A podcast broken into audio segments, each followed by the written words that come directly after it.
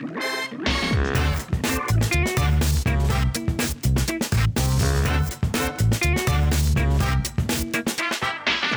Olá, sejam muito bem-vindas e bem-vindos ao Prefiro Canastra, o almanaque de notícias semanais do universo canastreiro, essa terra acidentada do laticínio mineiro e do carteado insólito. Meu nome é Fábio Belotti, o seu host, e vai ser um prazer guiar vocês por esse conjunto de notícias que vão muito além do queijo e das cartas de baralho neste retorno inesperado, porque, pelo hiato, era mais fácil acabar de vez com essa bagaceira. Mas se você que está aí do outro lado torceu e achou, assim como nós, que o Prefiro Canastra ia acabar. Achou errado, otário! Contrariando todos os pedidos de ah, nem precisa voltar, isso não faz falta. Estamos cá outra vez, porque nós gostamos de subverter e surpreender, não é verdade?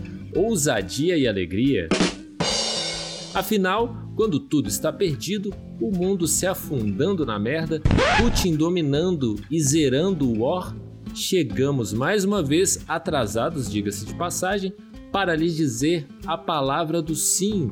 Sim, está tudo perdido, você pensou corretamente. Acabou! Neste que é o episódio número 22, o primeiraço do ano 2022, abrindo mais um portal astrológico para lugar nenhum, a fim de nos juntarmos ao Cão Coragem, já que essa gravação estava planejada para o simbólico dia 22 de 2 de 2022. Mas Marcos Paulo Pedrosa Alves esteve aqui, como sempre não estava, e arru arruinou nossos planos astrais. E falando nesse destruidor de sonhos, aqui sempre neste barraco virtual, esses dois astrólogos do fim do mundo, meus amigos Bruno Teixeira.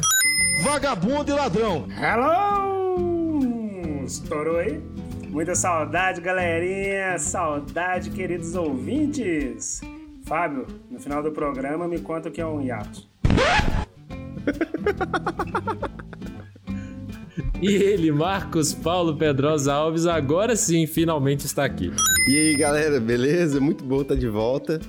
É, vendo essas duas figuras que eu senti durante as férias. Senti falta durante as férias aí.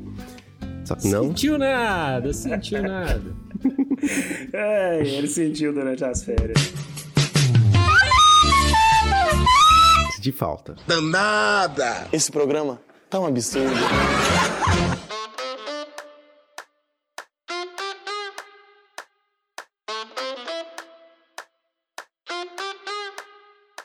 Bruno, então antes de mais nada, precisamos lavar roupa suja, não é verdade?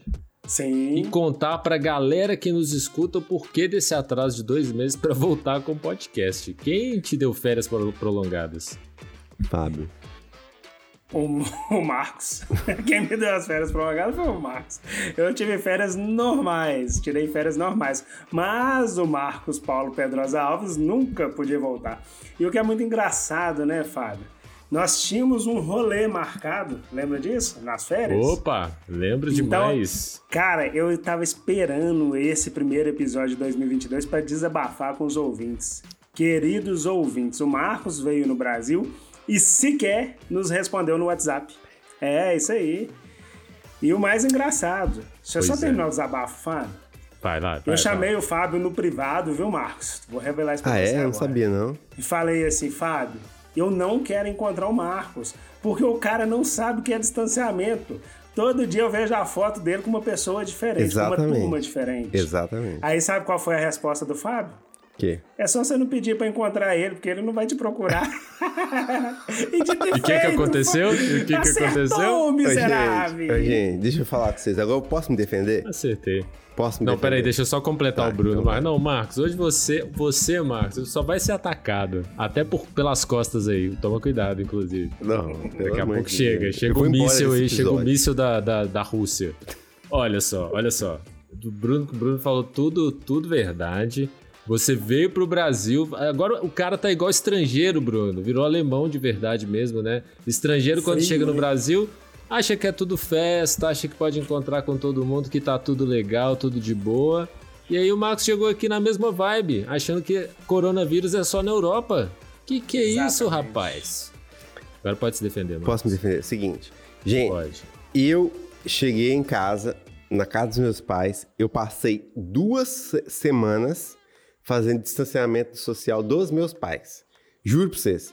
Eu cheguei lá em Belo Horizonte e eu falei, eu quero ficar com meus pais o máximo de tempo possível. Eu fiquei isolado no quarto, andava de máscara dentro de casa para trabalhar, porque eu ainda tava fazendo, eu ainda tava trabalhando, não tava de férias.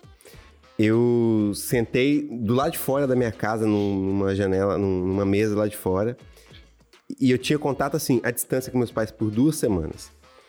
Pra não passar Covid pra eles. Obviamente, não deu pra sair e encontrar ninguém. Quando os meus amigos, os amigos que eu encontrei, juro pra vocês, eu sentei no portão da casa deles de máscara, à distância, vi lá a galera, dei oi, conversamos de longe um pro outro. Foi assim minha vida, cara, em Belo Horizonte. Mas, no Você final... recebeu o convite pra ir lá na portão da casa dele, Bruno? Não, só os amigos. Não, eu Só digo assim, o pessoal do né, bairro ali que eu moro. Vocês não moram no meu bairro. Gente, vocês moram longe pra caralho de onde eu moro, né? Da minha família mora. Eu moro na galera do longe pra caralho, longe pra Boa. caralho é Berlim, né, Bruno? Agora Tirol, Boa né? justificativa. Tirol é ali. Então, É. pois é. Tirol é ali. Longe pra danar. E aí, e eu fiquei lá sentado, trabalhando. Eu ainda tava no dia letivo, eu não tava de férias. E eu fiquei à distância com meus pais, entendeu? Foi isso.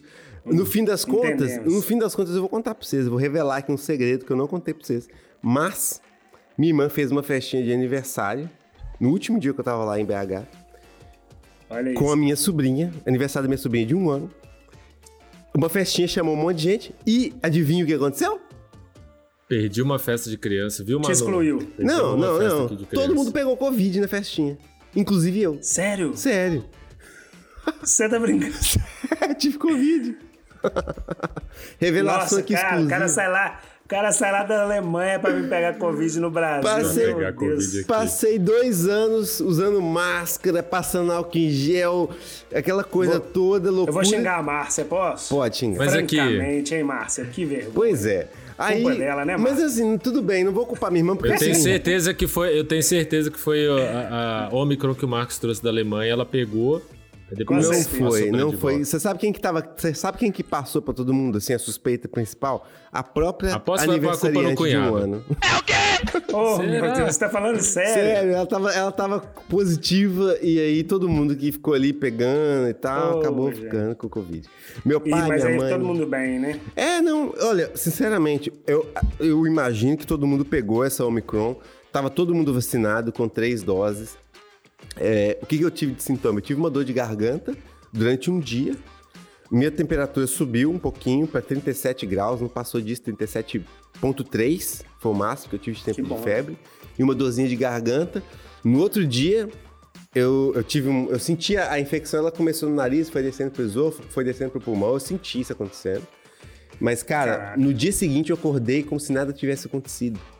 Foi um dia só. Que loucura. É. Foi um dia, eu assustei, porque fiquei com medo, ah, sei que tô com Covid, porque eu levei os testes daqui da Alemanha pro Brasil, testei. Falei, beleza, tô Sim. positivo. É, então eu sabia que eu tava com Covid. Minha irmã também me ligou e falou: olha, Malu testou positivo, sua, a minha mãe testou positivo, meu pai testou, todo mundo testou positivo. Falei, isso, né? Eu e Raquel também estamos positivos. Os sintomas que a gente tá tendo dor de garganta é Covid. Aí a gente fez o teste, deu positivo. Mas, ó, tive um dia de sintoma só e foi muito sossegado, não teve assim, não atrapalhou nada, nada. E aí passou, foi embora. E quando a gente voltou para Alemanha, a Alemanha já tinha baixado a restrição de tipo assim, você não precisava mais fazer teste para entrar na Alemanha. Você acredita? Então, eles liberaram. Caraca, que beleza, hein? É, então assim, eles falaram, não precisa, porque antigamente você precisava ter o teste negativo e tudo mais para entrar. Agora não precisa mais, então você pode vir com Covid, vamos dizer assim, para a Alemanha. Lembro que eu falei isso muito bem lá no começo de novembro, quando surgiu o Omicron. Eu falei, gente, a Omicron é o início do fim da pandemia. Vocês lembram disso? Lembra, Fábio? Lembro, Eu lembro. Pois é. A gente falou, né, que vai virar uma endemia. Exatamente. E é o que está acontecendo. A doença, ela diminuiu, claro, ela, ela ainda causa problema para quem não é vacinado, mas para quem tá vacinado, ela não causa tanto problema. Minha mãe e meu pai, cara, meu pai teve, meu pai achou que ele não tava com covid, não queria ir no médico, a gente forçou ele no médico, porque ele tava com uma tossezinha de nada e chegou lá deu positivo. Ele nem teve sintoma direito, mas ele, obviamente ele tá com as três doses da vacina em dia. Minha mãe, mesma coisa. Minha irmã e a minha sobrinha, e todo mundo que pegou Covid na festa de aniversário de um ano, mesma coisa. Então, assim, foi muito sussa. E, e, e, e sempre tem essa mudança nos vírus em geral, né? Quando você aumenta a virulência, você diminui a. a, a- eu esqueci agora os termos técnicos, mas é. Você aumenta a capacidade de infecção, A você diminui a gravidade, né? A gravidade da doença, É, né? exatamente, mas tem um Isso. termo lá que eu esqueci qual é. Então, a gente já tinha comentado isso, é sempre uma mudança que acontece em todos os vírus e à medida com que, essas, que as ondas forem passando cada vez mais fracas e mais contagiosas, o vírus vai se tornando endêmico, vai se tornando parte da, da- do vírus que circula na, na- na- na população humana e pronto. E é o que vai acontecer com o Covid. Ele vai continuar matando gente todo ano, isso é óbvio. Não vai parar nunca, igual o vírus da influenza, mata, mata a gente até hoje, mas vai ser uma coisa Da que dá... influência, né? Da influência mata Eu mesmo. falei influença? Gente, desculpa, eu tô... Influência, mas- influência dependendo de quem, né, mal, Bruno? Cara, eu- eu falei com a Raquel, eu Influência falei... de fake news mata pra caramba. A minha, a minha, a minha dicção tá comprometida porque eu tomei dois copão de cerveja antes de começar o programa. Caraca, meu. O Marcos agora é bêbado, gente. Só não faz É igual o. Monark, tá, É, cara? pois é, né? Não posso falar besteira. Mas é isso. Essa foi, foi, essa Por foi a favor. minhas, foram as minhas férias, galera. Basicamente isso. Covid. Muito bom. Não, você não falou tudo, não, é. Você não falou tudo das férias, não. Que que tá faltando, voltar Fábio? nas férias. Ah, o que que tá faltando? O que que tá faltando? Aquele passeio de drone que ele ficou postando Você no viu? Instagram. Você não tem Instagram, né, Bruno? Então você não vê. Mas aí, ó, vamos passar, vamos pro Bruno agora, porque aí o Bruno vai contar também o que, que ele fez aí nesses período, nesse período de férias que o Marcos deu, né? O Marcos deu, deu férias pra gente, nem queria, mas o Marcos deu essas férias aí, então a gente também fez coisas, né, Bruno? O que, que vocês fizeram? O que, que você Não. fez aí? Não, a gente Você só é trabalhou, muita né? gente. Eu não tirei férias bosta nenhuma. Eu só perdi meus programas de perfil canastra, né? Que eu não gravei. Só isso que aconteceu. Ah, podia ter, Bom. podia ter feito pílulas, né? Podia ter deixado ele sozinho fazendo pílulas Podia. no Prefeito Canastra. Sim. Imagina que beleza. colocava, né? Monarque vezes 10. Minhas férias serão em início de maio. Início de maio eu vou abandonar vocês por 15 dias. Porra. É. É isso aí. E aqui, antes, já vou pedir desculpa aqui para os ouvintes. Meu sobrinho tá aqui em casa hoje, é um pouquinho barulhento. Se tiver algum ruído, peço desculpa, viu, galera? Mas é isso, Fábio. Não fiz nada demais. Continuei trabalhando normal, levando a vida normal, trabalhando pra caramba, trabalhando lá na roça, curtindo a chuva, a estrada que o carro não chega e a gente vai a pé, amassando lama. E sem novidades. Milho, E- né, velho? Milho que não chegou nenhum Milho. aqui em casa. Cara, eu Falei com a minha mãe, ela falou. Ô, não, mandou não, mas eu sabia que você tinha plantado. velho. Caraca, caramba. Deu de milho? milho verde, mingau de milho verde. Sério? Rapaz, Suco você já falou milho aí o que eu mais verde. gosto de primeira aí, de prima. Angu de milho verde. Você tá doido? A Letícia sou fã fez. demais, Mas acabou cara. ontem, acabou ontem o milho. Ontem a Letícia fez o restinho do milho, fez um angu de milho verde. Pra mim é muito gostoso, cara. Pô, velho, na próxima, na próxima safra aí, por favor, né? Uma saca, É claro. uma saca ali na casa da dona Marilza, porque. ela é Vamos fazer o seguinte, no Fábio. Na próxima safra, a gente combina com o Marcos de encontrar ele e eu levo milho pra você. A gente, a gente vai deixar ele, ele colhendo os milho, velho. Ô, ô, ô, posso falar Ou uma seja, coisa? Não vamos ter milho. Eu interrompi Ah, o- não, pode. as férias do Bruno. Pode. Cara, eu vou falar com você. vontade. Você falou do milho verde aí. Eu tinha quase ma- mais de dois anos que eu não ia no Brasil por causa dessa pandemia. E eu vou te falar, cara. Eu cheguei aí, eu comi tanta, tanta, tanto pão de queijo, tanta paçoquinha e tanto, sei lá, coxinha, essas coisas, sabe? Pastel, caldo de cana. E eu esqueci do milho verde, não comi o milho verde. Eu, eu vou falar, eu fiquei com. Tava com tanta saudade do Brasil, gente, vocês têm noção.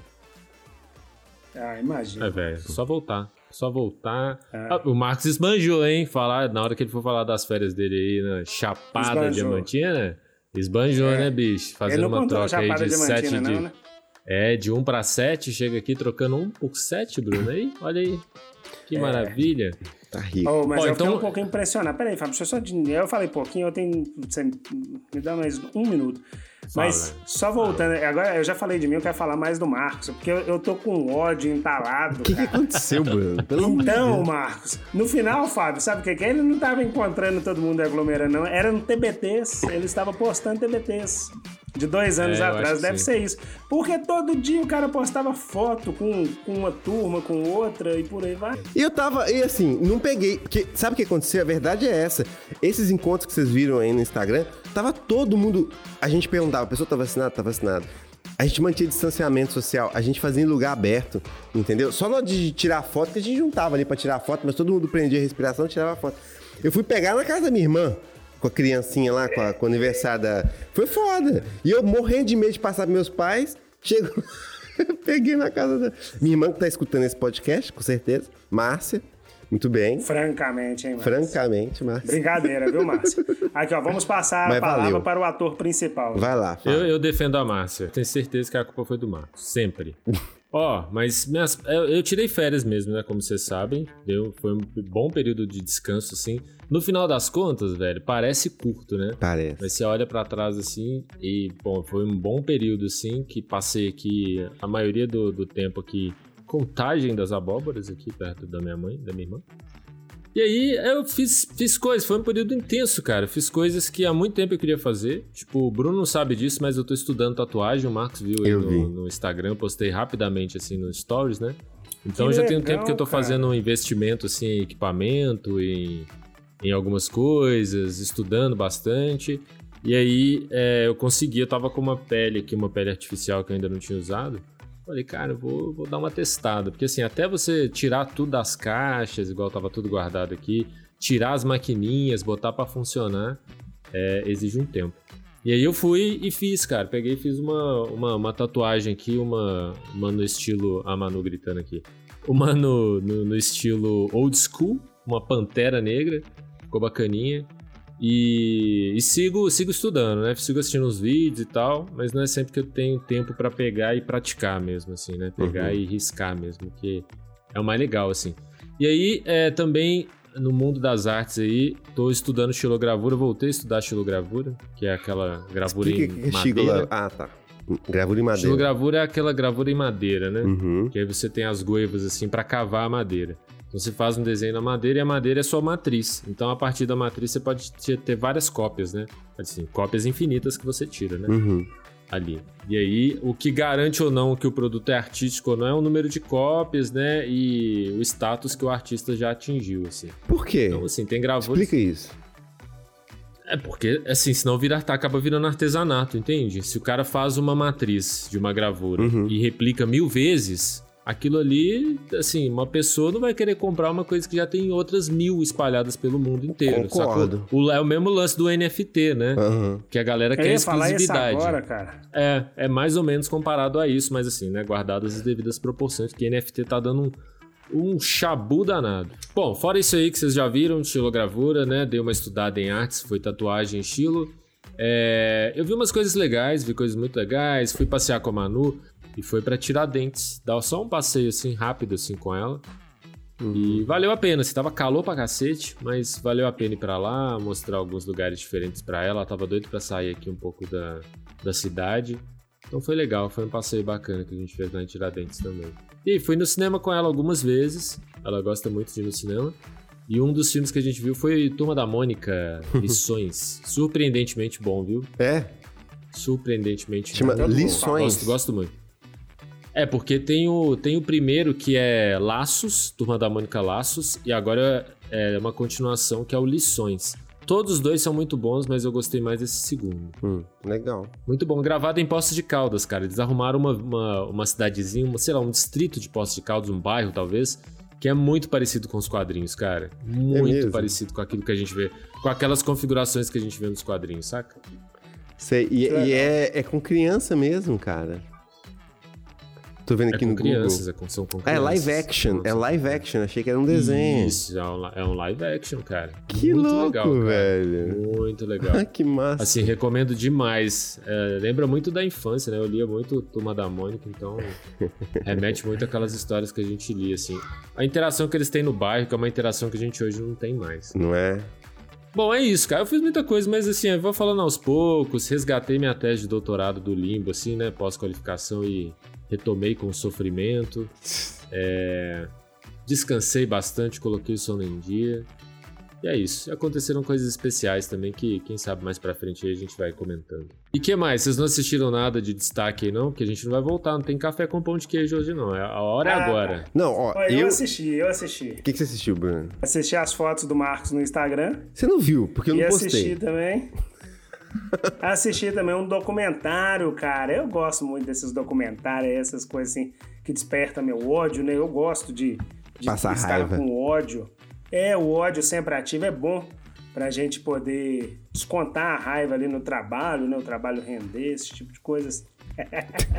Eu assisti um documentário, cara, sobre a Boeing. Não sei se algum de vocês já viu, que chama Queda Livre. Não. A tragédia do caso Boeing. falar.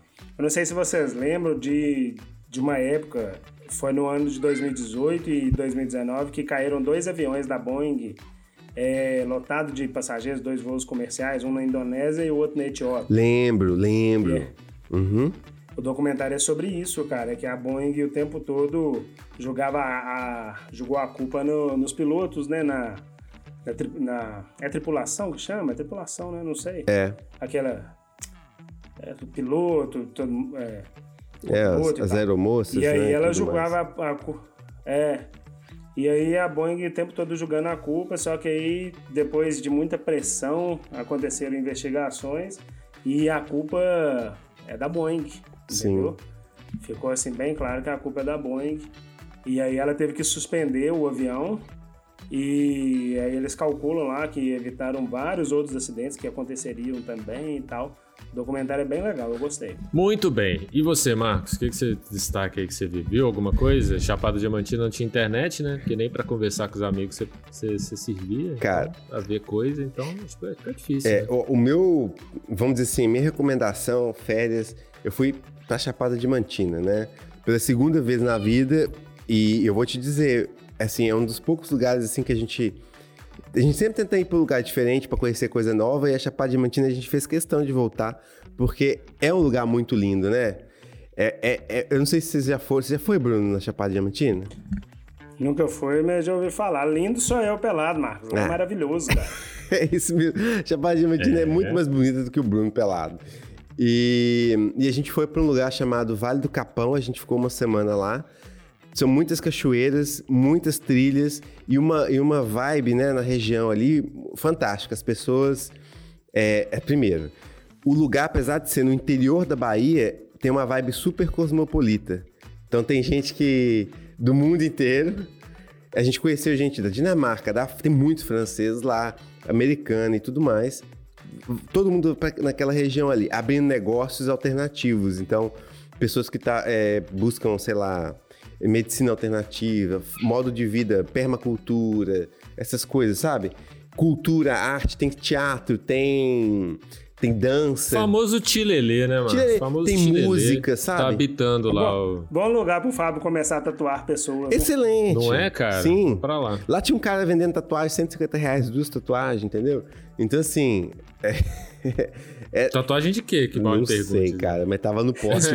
Todos os postes da Chapada Diamantina tinha essa- esse cara que tava fazendo tatuagem, duas tatuagens por 150 reais. Eu nunca mais consegui esquecer disso. E As duas tatuagens eram duas letras. devia ser. tipo, dois riscos assim no seu braço. E aí. é, Então, assim, muita coisa legal. Fora as belezas naturais, né? O, o- A Chapada Diamantina. Ela, ela tem, assim, uma, uma, uma geografia muito peculiar, né? Então, apesar de ser no interior da Bahia, ela tem uma temperatura super agradável, porque ela é mais alta, você tem uma, uma certa altitude ali. Então, você tem bastante chuva, tem bastante é, recursos hídricos ali, muitas, muitos rios, muitas cachoeiras. Muito legal. A viagem de ônibus de Salvador até lá, até o Vale do Capão, até Lençóis, que é, o- que é, vamos dizer, assim, a capital da Chapada Diamantina, demora por volta de 7, 8 horas. E se você quiser ir pro Vale do Capão, que é do outro lado, são mais uma ou duas horas de, de uma hora e meia, se eu não me engano, de ônibus até Palmeiras. E aí depois de lá você tem que pegar um, um transporte até o Vale do Capão, mais 40 minutos de estrada de terra para chegar.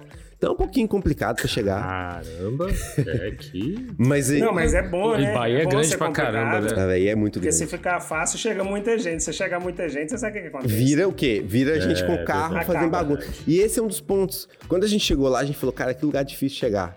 A gente foi pela segunda vez. E aí a gente conversou com as pessoas lá, o pessoal falava, ah, vocês querem que asfalte, que facilite o acesso? O pessoal falou, não, você tá doido? Não queremos, não.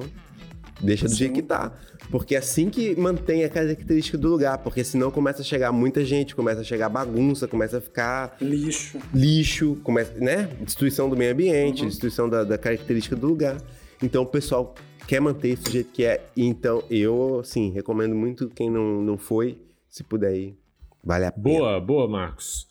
Bom, então vamos lá, porque nesse, nesse episódio aqui, a ideia é só dar um, dar um alô para as pessoas, né? Dizer que o Perfil Canastra tá aí, não morreu. Marcos quis enterrar o nosso programa aqui, mas não conseguiu. Né, Bruno? Não vai conseguir nada. tão fácil assim. Tentou, E aí, nesse mas episódio quase de- foi substituído. E nesse episódio de retorno, trouxemos apenas um tema para conversar. O assunto mais comentado nas últimas semanas e que não podemos ser indiferentes a ele. O galão da massa iniciando 2022 com o caneco da Supercopa do Brasil. Quê? Sacanagem! Ah, pelo amor de Ganhou. Deus.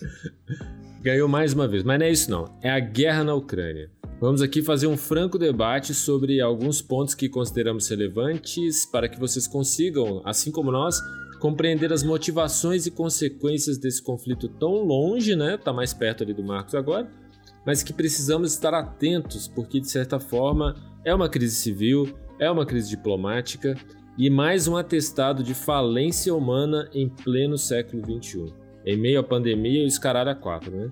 Resumidamente, o que é esse conflito, Marcos? E por que a Rússia cismou? Que As pessoas acham que é de repente, né? ainda mais a molecada, assim. Uhum. Acho que de repente a Rússia cismou ali com a Ucrânia, nesse padrão nível apelão mesmo, né? De entrar com tropa, invadir, invadir território e tudo mais. Tá. Então, Resumidamente, resumidamente, mas primeiro eu quero fazer um, um disclaimer aqui. Nenhum de nós Faça o somos analistas de política internacional, então pode ser que a Boa. gente. Sensacional disclaimer. Né? Exatamente. Nós não somos jornalistas, a gente não faz cobertura. É. A gente, assim como você, somos interessados só nos assuntos né, que nos rodeiam e a gente estuda e traz pra cá. Sim. É só isso. Então, esse assunto, E que, mais deixa eu só fazer uma observação aí, e que nenhum de nós façamos igual o Jorge Pontual, né? De dar um chilique em- quando alguém estiver relatando alguma coisa e não tomando partido. Tá. Exatamente. Combinado. Boa. Vocês estão lembrando pra mim com essa cara? Vocês viram o chilique do Jorge Pontual? Não. Eu não vi, mas eu fiquei sabendo do Chilique, né? Nossa. Brotou no Twitter e o cara reclamou pra caramba. Eu tenho o cara no Twitter, então eu vi ele reclamando. Ah, é? Eu vou ter que ver então, depois. Segue lá, Marcos. Tá, então o primeiro disclaimer é esse: nós não somos analistas de política internacional, nós não somos jornalistas. E esse assunto é um assunto extremamente complexo. Tem, tem gente que apoia, tem gente que, que acha que um tá certo, que o outro tá errado, que o outro tá certo, que o outro tá errado. Assim, não, né? Então depende da sua verdade pra achar quem tá certo e quem tá errado. Então a gente não vai querer dar uma aqui de falar o que é o certo e o que é errado. Só dar a nossa opinião e a visão do que tá acontecendo. Esse é o primeiro disclaimer. O segundo disclaimer é que. é que esse assunto é extremamente complexo. Como o Fábio disse, não é uma coisa que começou hoje, tem, muito, tem muita história por trás. Eu acho que até desde a Segunda Guerra Mundial começou isso lá com a União Soviética e tal. Não é uma coisa. Acho que desde a formação, desde a formação do território russo ali, cara. Sim. Se você for analisar a história mesmo, né? Se você for mergulhar a fundo, você chega ali na, na formação da, da- da- das- dos que eles chamam da mãe Rússia, né? Da- da- das- dos povos eslavos ali. Sim, então não dá pra simplesmente chegar e falar, ah, isso tá acontecendo por causa disso. Eu acho que quem falar uma coisa dessa tá simplificando um assunto que é extremamente complexo. É, então, eu vou tentar resumir o que eu sei sobre o assunto de forma, como o Fábio falou, sucinta, é, com o básico, que é o que tá rolando na mídia. Então, basicamente é o Só seguinte. vai, Marcos. Oi? Pode falar, Bruno. Só vai, meu filho. Tá, Vai. tá, tá. Então é o seguinte: o, o que aconteceu é o seguinte: a, a Ucrânia e a Rússia, desde tempos imemoriais, eram um país só, né? E há há 30 anos atrás, praticamente, que elas se dividiram antes do fim da União Soviética. Então, a Rússia e a Ucrânia têm um povo que fala uma língua muito parecida. Uma boa parte dos ucranianos fala russo. Eles têm culturas semelhantes. Eles, eles- basicamente, é como se fosse, sei lá, o Rio Grande do Sul separado do Brasil e, e, e vira um outro país. E aí, é, então você tem dois países muito próximos. E o que aconteceu nos últimos anos é que a Ucrânia foi se aproximando muito da União Europeia e da OTAN que a União Europeia tentando incorporar, fazer, a, Ucrânia é, pleiteando fazer parte da União Europeia, é, pleiteando também fazer parte da OTAN. E a OTAN, não sei se a gente precisa explicar o que é a OTAN ou não, mas o fato é que a OTAN ela tem um objetivo único de, de, de fazer uma aliança contra a União Soviética, né? a antiga União Soviética, que agora é É representada aliança pela Rússia. militar, né? Aliança militar. aliança militar de um clubinho aí dos 30, de uns 30 países, eu Isso. acho, né? Eles queriam anexar mais a Ucrânia, mas que tem um objetivo militar, exatamente. Ele nasceu, né? Com a batuta aí dos Estados Unidos de combater a União Soviética. Exatamente. Né? Ou seja, não existe mais União Soviética, então a pergunta é: por que, que ainda existe essa porra dessa OTAN? Calma, fa... Ixi, eu reparei que nós vamos ter, nós vamos ter conflito, nós vamos ter opiniões conflitantes aqui dentro do perfil Calastra. Mas o ponto Sem é. ser vai. clubista, Fábio. Mas o ponto é que a Rússia hoje é representante do que sobrou da União Soviética, vamos dizer assim, né? É, vamos dizer, é, é o- que sob- a Rússia é a era o principal país da União Soviética, né? Vamos dizer assim. E ela tá lá com as armas nucleares dela até hoje. Então, a OTAN não deixou de existir por causa disso, no meu ponto de vista. Aí, é, a Ucrânia pleiteando participar, fazer parte da OTAN e já tem outros países, na verdade, ali no que fazem fronteira com a Rússia, que são parte da OTAN. E por, por esses vínculos históricos com a, com a Rússia. Mas só- um parênteses, Pode Marco, falar. rapidinho, assim. Você falou das armas nucleares da Rússia, mas quem desenvolveu primeiro armas nucleares foi os Estados Unidos, né? E usou, inclusive, Claro. em 1945 no Japão. Sim. Então, assim, só, assim, porque na Rússia não inventou arma nuclear, assim, né? Só pra, Não, mas- mas é o país que- ter os dados históricos, ter os dados Não, mas é o país aqui. que mais tem arma Quem, nuclear. que- é, quem, quem criou e quem usou foi os Estados Unidos. A Rússia nunca usou. Aliás, a OTAN foi criada assim que a Rússia manifestou, falou assim, olha, temos agora uma arma nuclear. Aí que os Estados Unidos correu e criou a OTAN. Opa, vamos criar o OTAN. Gente, olha, É. eu não sei, Fábio. Depois eu dou minha opinião. Vamos falar primeiro do que tá acontecendo, depois a gente Não, começa é, a só- é brigar. só por causa de dados históricos. Não, eu não tenho, eu não tenho lado. Não tenho Tá, lado dessa entendi. história, eu só tô tô dando percebendo dados que você não tem lado nenhum, mas calma aí, vamos lá. Aceito, Fábio, aceito. A gente- agora tá sendo aceito, Marcos. É, o seguinte, Não o negócio é o lado. seguinte. Então, beleza. A, a Rússia não aceitou essa aproximação da Ucrânia com o Ocidente, porque, principalmente na cabeça do Vladimir Putin, que é um cara que, que aparentemente, assim, olha, não parece, mas tem 70 anos de idade. E é, ele foi agente da KGB, etc e tal. Ele vê a Ucrânia como parte da Rússia, entendeu? E a Rússia é o segundo maior país da União Europeia. É, tem a maior fronteira com a, Ucrânia, com a Rússia, a Ucrânia, desculpa, a Rússia, a Ucrânia é o segundo maior país da União Europeia, da, da Europa, não da União Europeia, mas da Europa, tem a maior fronteira com a Rússia. Então, se a Ucrânia entra na Europa, se a Ucrânia entra na União Europeia, ele, ele se sentiu ameaçado. Ele achou que a Rússia estava ameaçada, então isso foi um dos motivos. Outro motivo é que em 2013 é, houve um- um- um- uma, uma revolução, não é uma revolução, mas tiraram do poder o Revolução governo, o, governo ucraniano que era muito próximo da Rússia. E Sim. e, e, né, e teve toda aquela, aquele, aquele, aquela revolta no leste, no leste ucraniano, é, daquelas duas províncias mais próximas da Rússia ali, que foram apoiadas pela Rússia para tentar ter independência e tirar o governo que era próximo do- da, da, da, da, da- da Rússia. O Putin não gostou dessa história, nunca engoliu isso. E agora, recentemente, o presidente da Ucrânia, que foi eleito em 2018, segundo o Putin, segundo algumas outras pessoas, tem tendências neonazistas, ultranacionalistas, vamos dizer, é um cara bolso, é um Bolsonaro da Ucrânia, mas que O Bolsonaro da um Ucrânia. Bolsonaro da. Ucrânia. Então o, ca- então o Putin virou e falou: não, peraí, esse cara, sei lá, ele- o Putin chama ele de neonazista, a Ucrânia tá querendo entrar na OTAN. Nós temos aqui uma a Ucrânia tentando entrar na União Europeia. Os, os ucranianos ganharam em 2017 liberdade para entrar na União Europeia sem precisar de visto, assim como brasileiros. Você pode então os ucranianos. Só, só um parêntese de novo, Marcos. Nome do presidente da Ucrânia. Uhum. Ah, Volodymyr Volodymyr Zelensky. Zalen, Zelensky. É. É, e assim, esse cara, quando ele assumiu o governo na Ucrânia, a primeira coisa que ele fez quando ele entrou foi diluir o parlamento, certo? Não sei. Entrou e diluiu o parlamento, foi. Ele entrou e diluiu Certo. o parlamento. O vídeo que ele gravou, olha só o vídeo que esse Ele cara dissolveu gravou. o parlamento, não é não, ele não é não. só, ele dissolveu. É, existe diluir, pode procurar. É? Existe diluir e dissolver. Ah, é? a não sabia. é. Sim, é. ele foi, diluiu, dissolveu, o que você queira, um assim, mas ele acabou com químico, o parlamento na Ucrânia. Com... O Tá, vídeo. mas aí ele gravou um vídeo que é, ele, ele saca duas metralhadoras, assim, de um, de um segurança, Aham. e aí ele atira e mata todo mundo do parlamento. Ah. Assim, é o vídeo dele que eu acho que é pra, pra presidência, assim. Então você imagina um bolsominion mesmo, um É. Bolsonaro, mas só que o Bolsonaro que faz, né? Tá. do que um cabo e um soldado. Sim. É, mas eu vou. mas ele faz. mas sei- Ele realmente entrou lá e acabou com o Mas, parlamento. mas olha o que aconteceu, deixa eu falar um negócio. O, o negócio é o seguinte: esse cara, ele era um comediante ucraniano. E ele fez uma série. Isso, um ator e tal, Isso, exatamente. Ele fez uma série de televisão onde ele era um professor de universidade que fez um vídeo, um discurso revoltado contra o governo e viralizou na internet. Isso na série, tá? E esse vídeo viralizou na internet e ele ganhou popularidade por causa desse vídeo que viralizou. E na série ele Virou virou presidente. presidente. Entendeu? E aí a, a- a ficção virou realidade. Ele ganhou, virou presidente na série e depois ele que acabou a série em 2018, ele resolveu, antes da série acabar, na verdade, eu, eu- eu acho.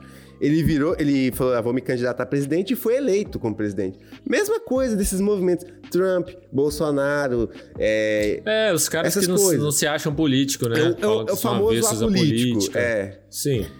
Mas tudo bem, isso daí eu concordo com você, Fábio. O cara talvez não seja o político mais exemplar do mundo. É, e ele é, e ele é judeu, aí ele tá colando mais ainda nas ideias da, da União Europeia, né? Então, distanciando daquela ideia realmente Uhum. Rússia. da Rússia, né? Desses 30 anos históricos, né? Sim. De todo o, a- o leste inteiro da Ucrânia ser praticamente russos, né? Sim. Então ele tá descolando dessa ideia, e aí por isso que ele tá, tava flertando cada vez mais com a OTAN. Sim.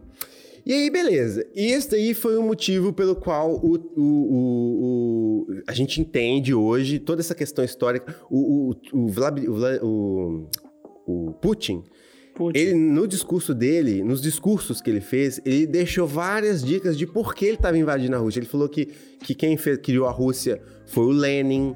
Ele falou que a Rússia é um país artificial. Ele, ele usou vários, várias justificativas. O que a gente entende como motivo pelo qual ele está invadindo a Ucrânia é esse. Então você tem todos esses fatores: a aproximação da Ucrânia com a União Europeia e com a OTAN, e o fato do presidente ser totalmente anti-Rússia e do jeito que, e- segundo, o segundo o Putin, é um neonazi. Se ele é neonazi ou não, Fábio, aí que agora é- eu vou entrar aqui no comentário, né? Isso é o fato. Comentar. Eu não acho que a Rússia tinha que invadir a Ucrânia. Com o presidente neonazi não. Ninguém invadiu os Estados Unidos por causa do Trump lá. Ninguém invadiu Concordo, o Brasil com o também acho que não tinha que invadir, não. Entendeu? Também acho. Então, assim, tá errado, tá errado. É... Ah, OTAN. Por que, que existe OTAN? Porque a Rússia tem arma nuclear. E a Rússia. Mas os Estados Unidos também têm, amigo. Isso aí não justifica a existência da OTAN até hoje. Porque senão É. a Rússia já tinha que ter feito um bloco também ali. Né? Eles têm mais ou menos um bloco virtual, que é Síria. Esses países que apoiaram o Putin, né? Que Uhum. Sim. se manifestaram e apoiaram o Putin. Agora, que até tem aqui os nomes, eu trouxe os nomes, Síria desses, apoiou o Putin? desses países. Síria, sim. A Síria apoiou. é, Que é Irã, Irã, claro, obviamente. Venezuela, obviamente. Obviamente. Só, só radicais, né? Só radicais. Sim. E o Daniel Ortega lá da Nicarágua também. Daniel outro Ortega. radical. Esse eu não sabia, não? É. Apoiou o Putin agora nessa escalada. É, Cuba, que a gente, né, todo mundo ficou imaginando que ia apoiar, que não sei o quê. Não, eles não se manifestaram, eles só disseram que. Eles só bateram nos Estados Unidos. Falaram que os Estados Unidos teve um grande papel aí, ajudando a inflamar Ucrânia e Rússia nessa disputa. E a Coreia do Norte? Que, que E a falou? China? Não, Coreia do Norte não, não tem. China também não. E China? A China não se manifestou, mas agora ele. Olha, Não se manifestou. não, se não tinha se manifestado no início. Ah, isso é outra coisa, outro disclaimer. Tudo que a Mas gente. deu uma cutucada na Rússia, não deu? Deu. Tudo que a gente falar agora vai estar desatualizado quando o Fábio postar o, o, o, o vídeo. Porque É. essa, essa situação tá, tá mudando. A, ca- a a cada meio-dia que você olha a notícia, mudou tudo, entendeu? Então, quando a gente vocês forem ouvir, provavelmente já vai estar desatualizado muita coisa. A, a China, ela fez um uma declaração, ela, ela se absteve no voto dela lá na, na, na- na- no Conselho de Segurança da ONU. Mas depois o, o- o- ministro das Relações Exteriores falou que a Ucrânia tem direito a ser um país independente e que a Rússia estava violando a independência da Ucrânia. De certa forma, é, uma, é, é é ser contra. Né? Eu posso comentar? Comente, Bruno, por favor. Claro. É porque eu faço das palavras do, do ministro chinês as minhas. Ah. Em 97 teve um tratado entre Rússia e Ucrânia, Uhum. é, em que Rússia dizia respeitar o- os limites da Ucrânia e tal, tal, tal. E aí, cara, é democracia.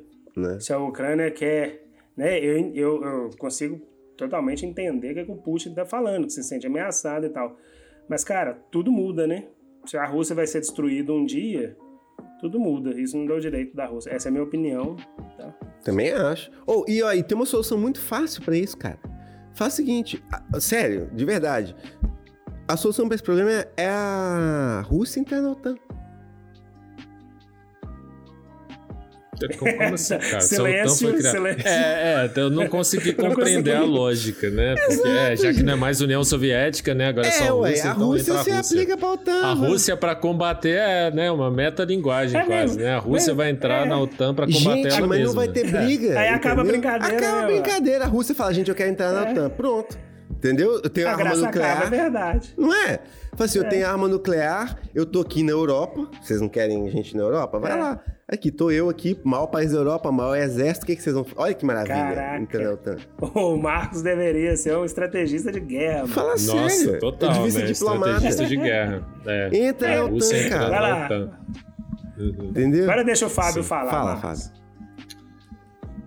Não, na verdade, eu concordo, sim, né? É, eu também não sou a favor, porque a gente tá né, pleno pandemia, cara. A gente discutindo outras É, coisas, né, outros avanços pandemia, humanitários. É, não, se fosse fora da pandemia, tá tudo certo. Mas assim, agora com pandemia, assim, o mundo se preocupando com outras coisas. Aí tem essa grande, né, essa grande confusão aí do Putin, porque eu acho que vem muito pelo histórico do cara também, né? O cara que já foi da KGB, é militar, é, assim, viveu o grande, a, grande época ali, né, da União Soviética, que, que É. era gigantesca, né, cara? Era o que, sim, ah, isso que eles chamavam de mãe Rússia.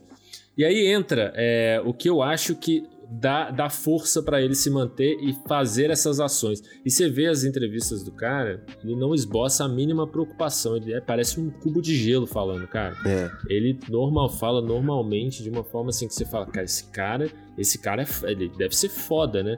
E realmente ele é foda, assim, porque eu escutei alguns analistas políticos de relações exteriores falarem assim, é, dizem que ele tem uma adesão popular na Rússia que é gigantesca, cara. Errado. Que o pessoal do leste da Ucrânia também diz que é sim, diz Não, que é gigantesco, é bizarro. é.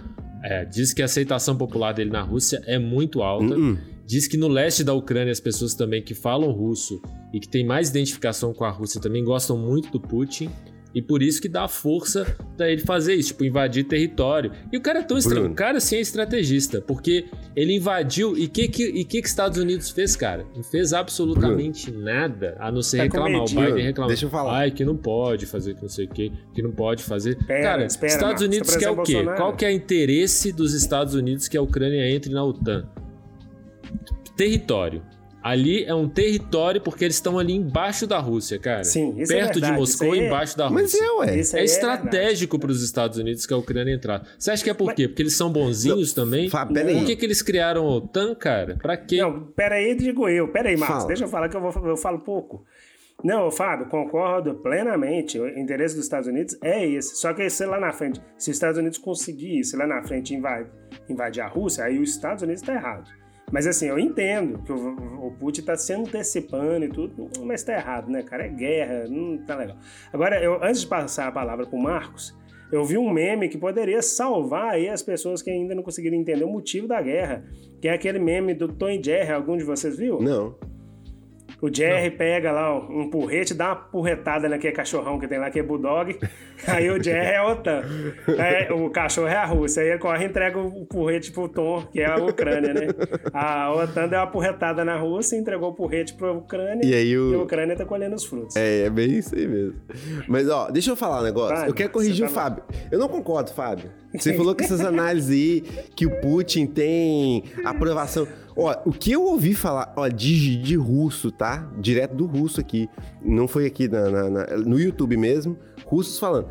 A E aprovação, Zap Zap. a aprovação do Putin na Ucrânia, informações oficiais, é de 35%.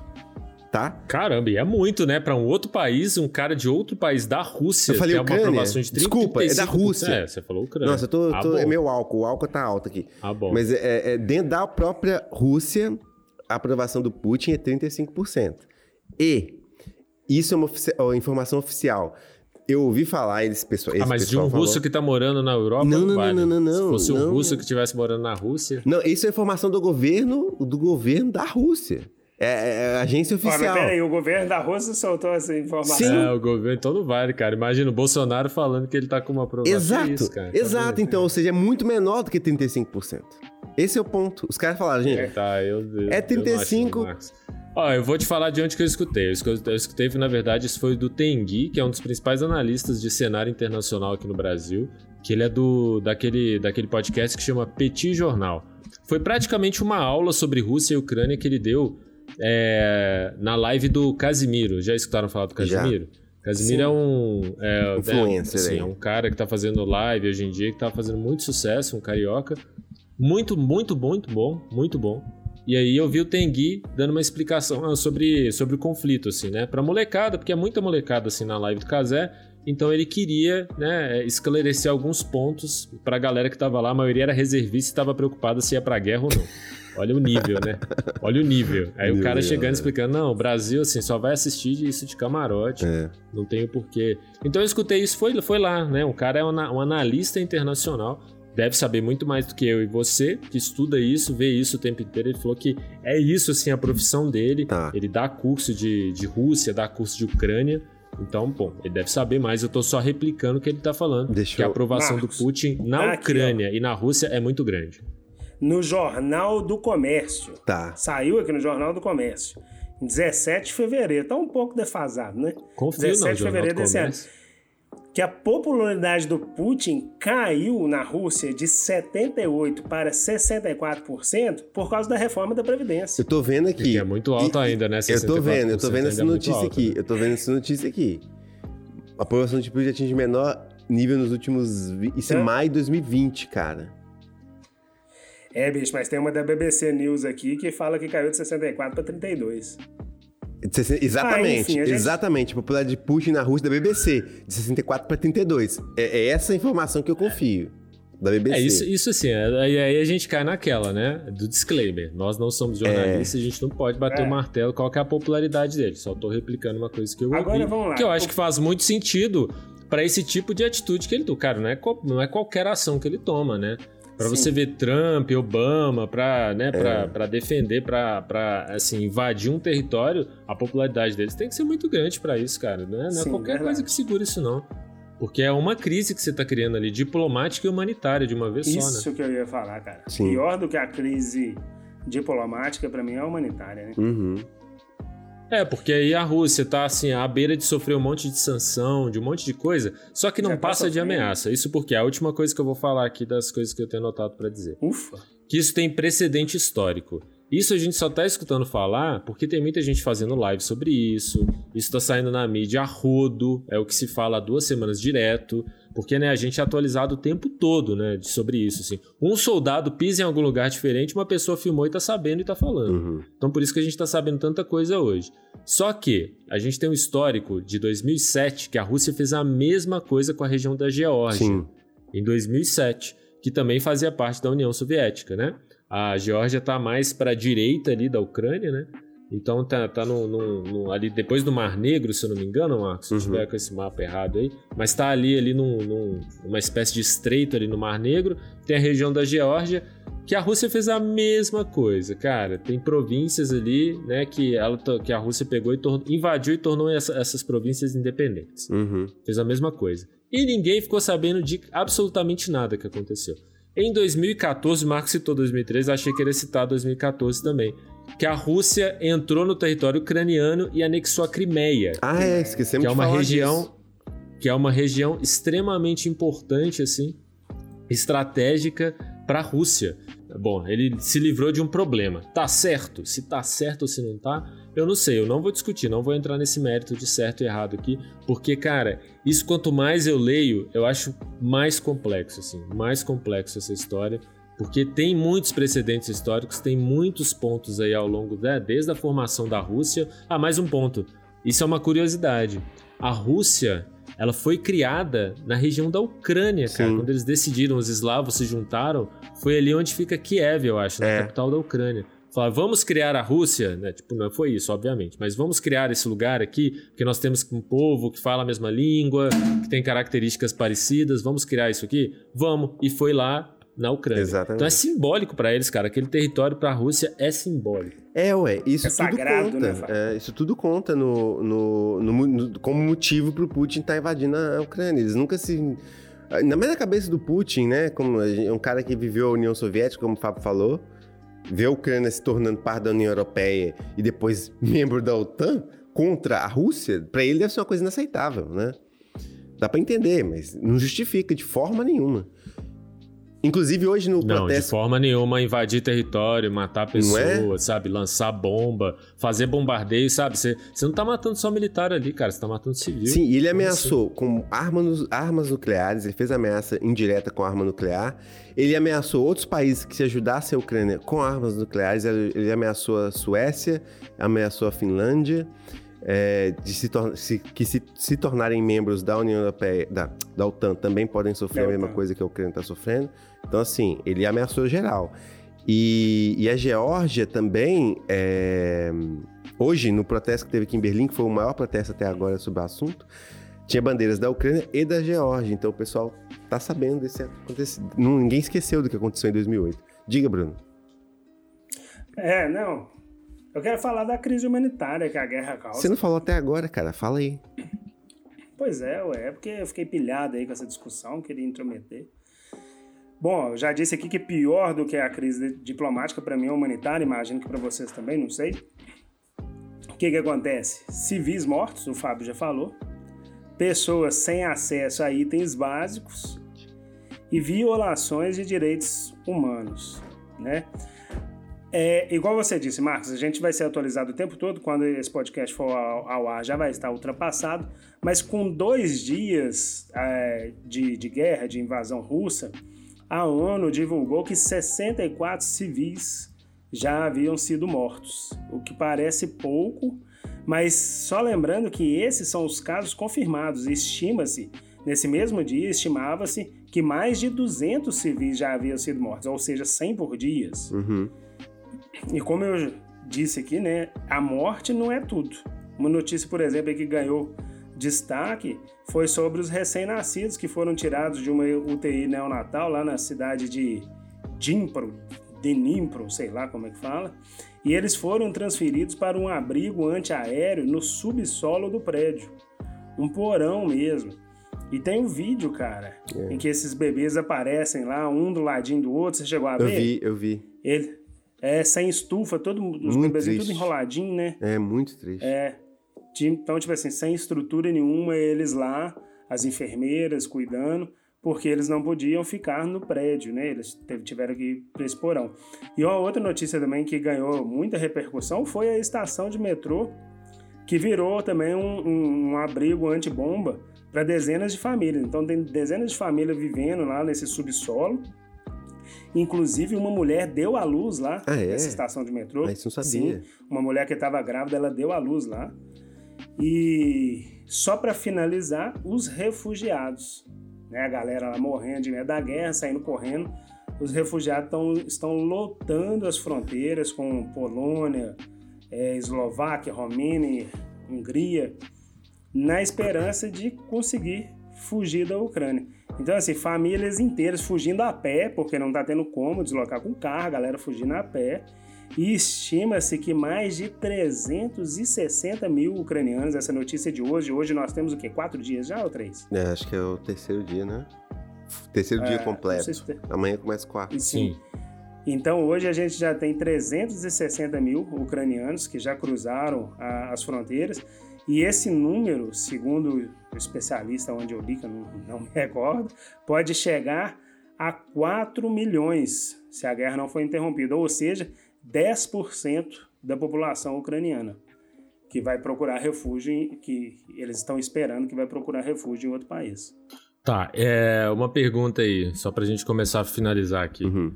Qual a chance que vocês é, acham de, por exemplo, Estados Unidos entrar nessa história? Cara, eu, opini... assim, hoje eu não consigo afirmar nada, porque a cada minuto que eu olho o jornal, as coisas, a, a situação tá ficando mais quente, né? Então não dá Faz pra igual afirmar. o pessoal da meteorologia, ô Marcos. Coloca 50%. 50% de chance, é. É.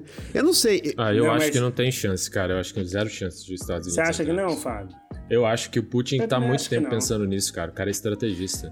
Ele tá há muito tempo arquitetando essa história, cara. Não, em- Ele fez exatamente o que ele queria no momento que ele queria. Para exatamente assim bloquear, assim, bloqueou qualquer possibilidade de qualquer um fazer alguma tá, coisa. mas eu vou falar uma coisa com você, Fábio. Agora é verdade. Você tá falando aí, ah, beleza, não vai entrar, o Putin é estrategista, não sei o quê. Ele tava esperando sanções, mas eu acho que ele não tava esperando tantas sanções quanto estão tendo agora. Eu também acho que Entendeu? Você viu que eles bloquearam o, o, SWIFT de vários bancos russos e se bobear, vão, vão bloquear o SWIFT de todos os bancos?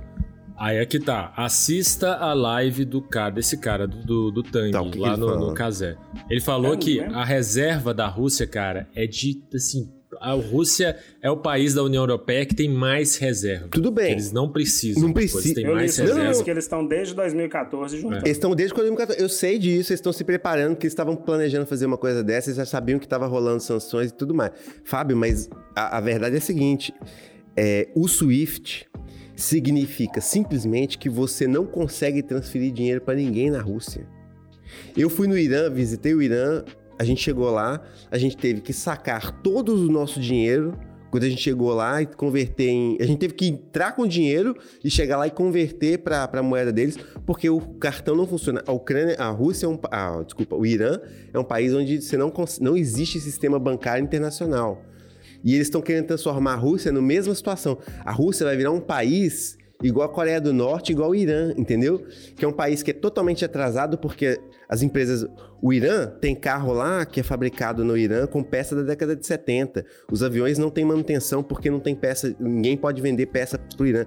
É um país que você olha parece que tá parado na década de 80. Eles estão querendo. É tipo fizeram com Tudo bem, né, Max? Mas comparar Irã com, com a força da Rússia. Mas né, o, não importa se a Rússia tem arma nuclear. Se ela for. Se não, ela... não tô falando de arma nuclear, tô falando de tecnologia. Eles são autossustentáveis para muita coisa, Fábio, cara. Que não tem país autossustentável no mundo em tecnologia, não, Fábio. Os caras, se eles ficarem cortados do, do, do resto do mundo, eles vão ficar para trás. Em 10 anos, eles estão super lá atrás. E se eles continuarem com essa, com essa coisa de invadir a Ucrânia, de ficar ameaçando o país e continuarem fora do sistema internacional, eles vão ficar para trás, igual o Irã ficou, igual a Coreia do Norte ficou, igual Cuba ficou, igual, igual todos os países que, estão, que são párea mundial ficaram. Só porque são grandes. É, eu realmente não sei, ninguém, cara. É, eu realmente não sei. contra os Estados Unidos, hein? Oi? Por que, que ninguém cria sanções contra os Estados Unidos? É, os Estados Unidos pode entrar em vários lugares, atacar, matar, é. assim. Isso aconteceu na história recente, assim, né? Ninguém tem sanção nenhuma com os Essa Estados é uma Unidos, boa né? pergunta. E, eu, e, a resposta é muito simples. Os Estados Unidos invadem países onde tem, você tem pessoas pobres, você tem é, países com economia pobre, é, pequena, irrelevante no mercado mundial, e fora da Europa. Se os Estados Unidos invadir um país na Europa, vai acontecer mesmo, vai dar um bafafá danado, mas, é. mas enquanto ele fica guerreando contra o Irã, contra o Iêmen, jogando bomba na Síria, não dá nada. Essa que é a verdade. Cenas para o próximo é. capítulo, então, né? É. Eu acho que são cenas é. próximas. Não vai ser a última vez que a gente vai falar sobre guerra da Ucrânia aqui, porque já chegar a semana que vem, acho que vamos ter assuntos ainda surpreendentes para para comentar aqui no seja, Prefiro né, Canastra. Né? É, eu só queria pontuar assim, o Brasil nessa história toda, porque foi uma das coisas que eu coloquei aqui. Qual é? Bolsonaro, vocês sabem que né, fez uma visita extremamente constrangedora ao Putin, foi. né? Uh. Ele chegou lá, eu acho que ele foi forçado, porque ele já estava lá do lado do cara, a falar que é solidário à Rússia, né? É a solidário nesse conflito, mas ainda a guerra não tinha começado. Sim. Aí depois disso ele se calou. Se calou, começou o carnaval, ele foi para Guarujá curtir os dias de carnaval. Gerou muita revolta em muita gente. e o vice lá, o decorativo, Hamilton Mourão, disse que é óbvio que o Brasil é favorável à soberania da Ucrânia. Então, assim, a gente tem dois lados aí é. do governo brasileiro que, assim, né, que não se entendem e que também tô, tô afim de ver qual que vai ser o resultado desse conflito Mourão-Bolsonaro aí, essas opiniões adversas. Não, e não é só Mourão-Bolsonaro, não. O representante permanente do Brasil na, nas Nações Unidas que falou durante a, a, a reunião do, do, do, Conselho de Segurança da ONU, ele foi, ele foi veemente, veementemente contra a invasão da Ucrânia pela, pela Rússia. E ele deixou o Bolsonaro assim, tipo, olha, esquece que o Bolsonaro falou, a gente é, o Brasil é contra, tá? O Brasil tá do lado do oeste e a gente é contra a invasão da, da Rússia. O Bolsonaro falou mal do Mourão, né? Eu não sei o que, que passa na cabeça do Bolsonaro. Bolsonaro é Ficou anticomunismo. bravo, bicho. Aí de repente ele tá defendendo É. Putin. Não dá pra entender. Acho que é medo, né? É medo. Eu também acho que ele ficou com medo, cara. Ele chegou e falou: o quê? Eu do lado desse cara aqui, KGB, meu irmão, tá doido? Mas É, depois, velho. cara, depois que Chegou ele lá, voltou pro sou Brasil. solidário, sou solidário mesmo. Tamo junto, Putin, é isso aí, vamos acabar com o Sabe que Aí chega aqui, falei nada não, não falei nada disso lá não. Não, ele fa- Pô, Bolsonaro, tá gravado, cara, tá gravado. O- Sabe o que eu acho o Bolsonaro? O Bolsonaro acho que é mais simples do que isso. Eu acho que o Bolsonaro é aquele tipo de pessoa que, é, que, ele, é, que ele é super inocente. Ele chegou lá, conversou, olhou no olho do Putin e falou: Esse cara é um cara de gente boa, velho. Que vai fazer maldade. Pô, esse cara, É. esse cara é massa, né, Esse cara bicho? é O cara massa, monta em nossa, urso. me recebeu o, super cara, bem. o cara bebe vodka. O cara tira a camisa no gelo. É. Porra, o cara é Não, me massa, velho. O cara, o cara é dos meus. me fez- Militar. Militar. Não, me- aqui a gente fez homenagem ao soldado soviético, pô, junto, né? Brother. Ah, vou chegar lá no Brasil e vou falar mal pelas costas dele? Nem fudendo. Foi isso que ele, Bolsonaro fez. Ele resolveu, não, vou falar nada, vou ficar calado, porque aí eu não me comprometo. Eu acho que o Bolsonaro é esse É a cara. diplomacia brasileira. Eu A acho que- diplomacia brasileira é isso, né? Se ele não tivesse Chega visitado, lá se ele não cara. tivesse visitado o Putin, ele teria metido, ah, não, não, puta aí, comunista, comunista. Mas como ele visitou, ele conheceu o cara, ele falou, não, criei um, um vínculo, né? Eu falei, ah, não vou falar mal, não. O cara é legal. né? É, porque é mais ou menos uma guerra fria que tá aí de novo, É. né? Porque se você não se posiciona do lado da Rússia, automaticamente, né? Entende-se que você tá se posicionando ao lado dos Estados Unidos Ah, OTAN, não né? necessariamente. Ah, mas mais ou menos assim, né? É, o- é que eu escutei assim, o que eu ouvi foi que o Biden ficou puto com a, com a declaração do Bolsonaro que era solidário à Rússia. Ou seja, Ah, eu também, eu, eu Não, imagino que sim, mas... é. Eu acho que isso foi uma estratégia de governo. Que o Bolsonaro foi lá, falou que era solidário à Rússia, o Mourão falou que não. Então, tipo assim, o Brasil posicionou e não posicionou, né? Ninguém sabe qual que é a posição do Brasil ainda. O Brasil tá com a estratégia da confusão. Vamos confundir todo mundo e a gente tenta escapar dessa quietinho. eu sou a estratégia daquele cara que vai ganhar em 2022, Luiz Inácio Lula da Silva, assim, Eu né? também. Vocês viram o vídeo dele. Ele falou, ele simplesmente falou que é isso, cara, sem citar nomes, sem citar países. Ele falou: hoje em dia não, isso não é mais aceitável. É. Assim, a gente tem a diplomacia pra isso. Resolve numa mesa, cara, nem que seja numa mesa de boteco, assim. Putin tomando vodka e o outro cara lá, o sei lá, tomando o quê? Que é uma bebida bem de boy aí, né? Bem de. Bem, bem Dória, porque ele, é meio- ele é meio Dória, né? Ele é um ator. Sei lá, whisky, whisky com mel. É, sei lá, saca? É, Senta lá e hidromel. resolve esse negócio, cara. Hidromel, é, tem cara de hidromel. tem cara de hidromel total. É isso. Vamos encerrar Vamos. aqui então, porque senão a gente vai ficar falando de, de guerra da Ucrânia aqui até. Até a gente já tem mais de uma hora de gravação. Então é o seguinte, vamos para os nossos avisos finais, como sempre. É, como que as pessoas que gostam de nos ouvir semanalmente podem fazer para ajudar este humilde projeto? Marcos Paulo Pedrosa Alves esteve aqui. Mas ó, é seguir a gente no Instagram, compartilhar os nossos áudios e vídeos. Não temos vídeos.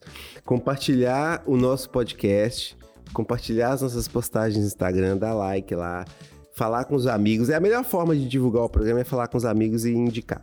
É a melhor forma de divulgar. É isso mesmo, exatamente. Queremos só sua ajuda para repassar a palavra do Prefiro Canastra para amigos, amigas, familiares, inimigos também, por que não? E manter viva essa missão canastreira. E não deixe de ouvir a ouvidoria do queijo número 1, que já está no ar. Foi nosso último episódio né, de 2021. É também constrangedor, mas que, que mesmo Como que todos. incompleto está lá para você ouvir, né? É o nosso episódio que a gente interage com vocês por meio das perguntas que vocês nos agraciaram.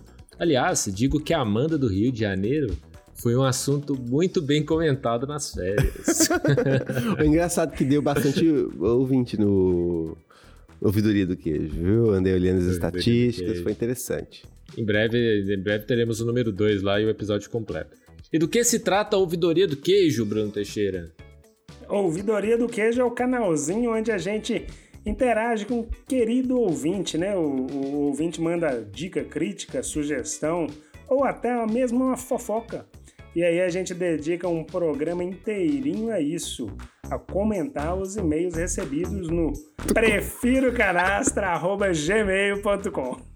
Ele já criou o portal da ouvidoria do queijo. Ele Porra. já tá muito à frente. Estou além, estou além. Este garoto. É, pois é, então a gente também tem os canais de contato aqui do, do Prefiro Canastra, né? A gente tá no Instagram e tá no Twitter, no arroba Prefiro Canastra. Não muito movimentado, mas esse ano tomaremos jeito, né? Segundo ano de Prefiro Canastra já, a gente vai ter que dar um jeito naquilo lá. É, e aqui os apresentadores também têm seus perfis aí nas redes sociais. O Marcos lá no Twitter, no arroba MarcosPPAlves. O Fábio, Fábio, Fábio Belotti, também tá lá no, no Twitter. O Bruno ainda não tem, né? Provavelmente esse ano vai ter que ser forçado yes. e obrigado a fazer. Tá no, por enquanto no ccivilbruno.gmail.com e também tô lá no Café Videolab, como os nossos ouvintes já sabem, mas quem tá chegando aí agora, eu também tenho um canal no YouTube. Passa lá para dar uma olhada nas minhas produções audiovisuais. E a pergunta final vai pro Marcos. Pergunte. Sabe como é queijo em russo, Marcos? Como se pronuncia queijo em russo? Putz, velho. Dá tempo de olhar? Calma aí, eu quero não. Acertou, é. Putz, velho. Eu não sei, velho. Deve ser putz, é. queijo.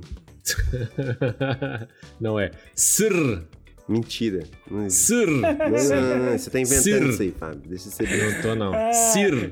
Cara, minha tia tem um papagaio, é então ele fica pedindo é queijo. Sir. Ele fica... Sir. Sir. Sir. É Sir. Isso, ah, até o R puxado. Sir. Sir. E aí tem um queijo que dizem que é meio parecido com o canastra lá, que chama Rosiski. Rossiski. Poxa. Então é Sir Rossiski. Tá, deixa eu te... Entendeu? Hum. Eu ia falar assim, ah, vamos olhar o, o, queijo em ucraniano, mas aí na verdade é a mesma coisa do russo, eu acabei de checar aqui. Ah, mas claro que é a mesma coisa, né? Os dois têm a mesma origem. Então vamos lá, é. ó. Você é o quê? É Sir Rossiski ou canastra? Eu sou. Ca... Prefiro canastra. Ah, é óbvio, né? Esse aqui não devia nem. Nossa, nem, nem pensar. Acertou, miserável. É isso aí. E se o Putin não meter o louco e começar a terceira guerra mundial? Eu sou o Fábio Velotti. Eu sou o Bruno Teixeira. Putin já tentou começar a terceira guerra mundial. Eu sou o Marcos. E o, e o Marcos é o Putin. o pancada Putin. E todos nós preferimos canastra. Um abraço e chega mais em 2022. Tchau! Uhul.